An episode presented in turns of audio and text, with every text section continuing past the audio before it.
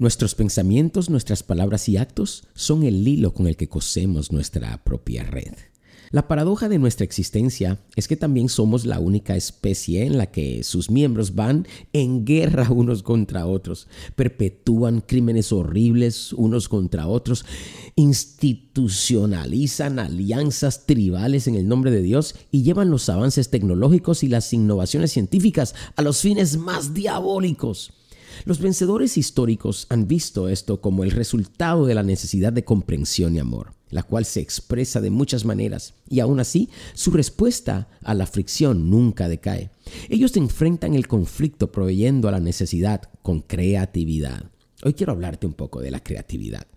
Con el pasado de los años me daría cuenta que los problemas no se resuelven con enfrentamiento, sino más bien con creatividad.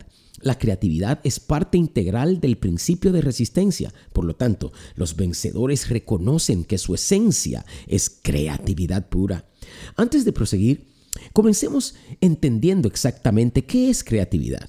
Creatividad es una dimensión en la que nuestro espíritu trae nuevos significados y contextos a cualquier situación o problema que ocurra. Los nuevos significados se manifiestan cuando hay un cambio en una perspectiva. Cuando interpretas un problema como oportunidad, hay un cambio de significado. Un nuevo contexto ocurre cuando hay un cambio en el entendimiento de las relaciones que operan en la situación. Los vencedores no pierden el control ante la situación difícil, ya que la palabra problema no es parte de su vocabulario. Solo ven retos y oportunidades. Toda acción tiene una reacción. Tú sabes eso. La batalla que estás enfrentando en este momento puede dar un giro a tu favor o en contra. Todo depende de la acción que tomes hoy. Espero que sea el de la resistencia y no el de la defensa. La defensa crea en sí mismo una atmósfera contraria que se retroalimenta del furor. Hoy he aprendido que es más conveniente morir a tu ego porque ¿quién puede pelear contra un muerto? El que muere a sí mismo no encuentra oposición. El que muere a sí mismo puede disfrutar su presente.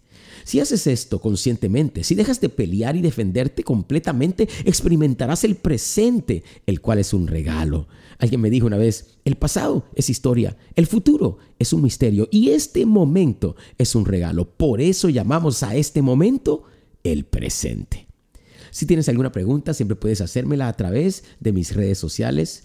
Si quieres adquirir más principios, puedes bajar nuestro libro Cómo ganar tu peor batalla. Y recuerda, decide, hoy sé feliz, pues la felicidad no es tener lo que quieres, sino querer lo que tienes hoy.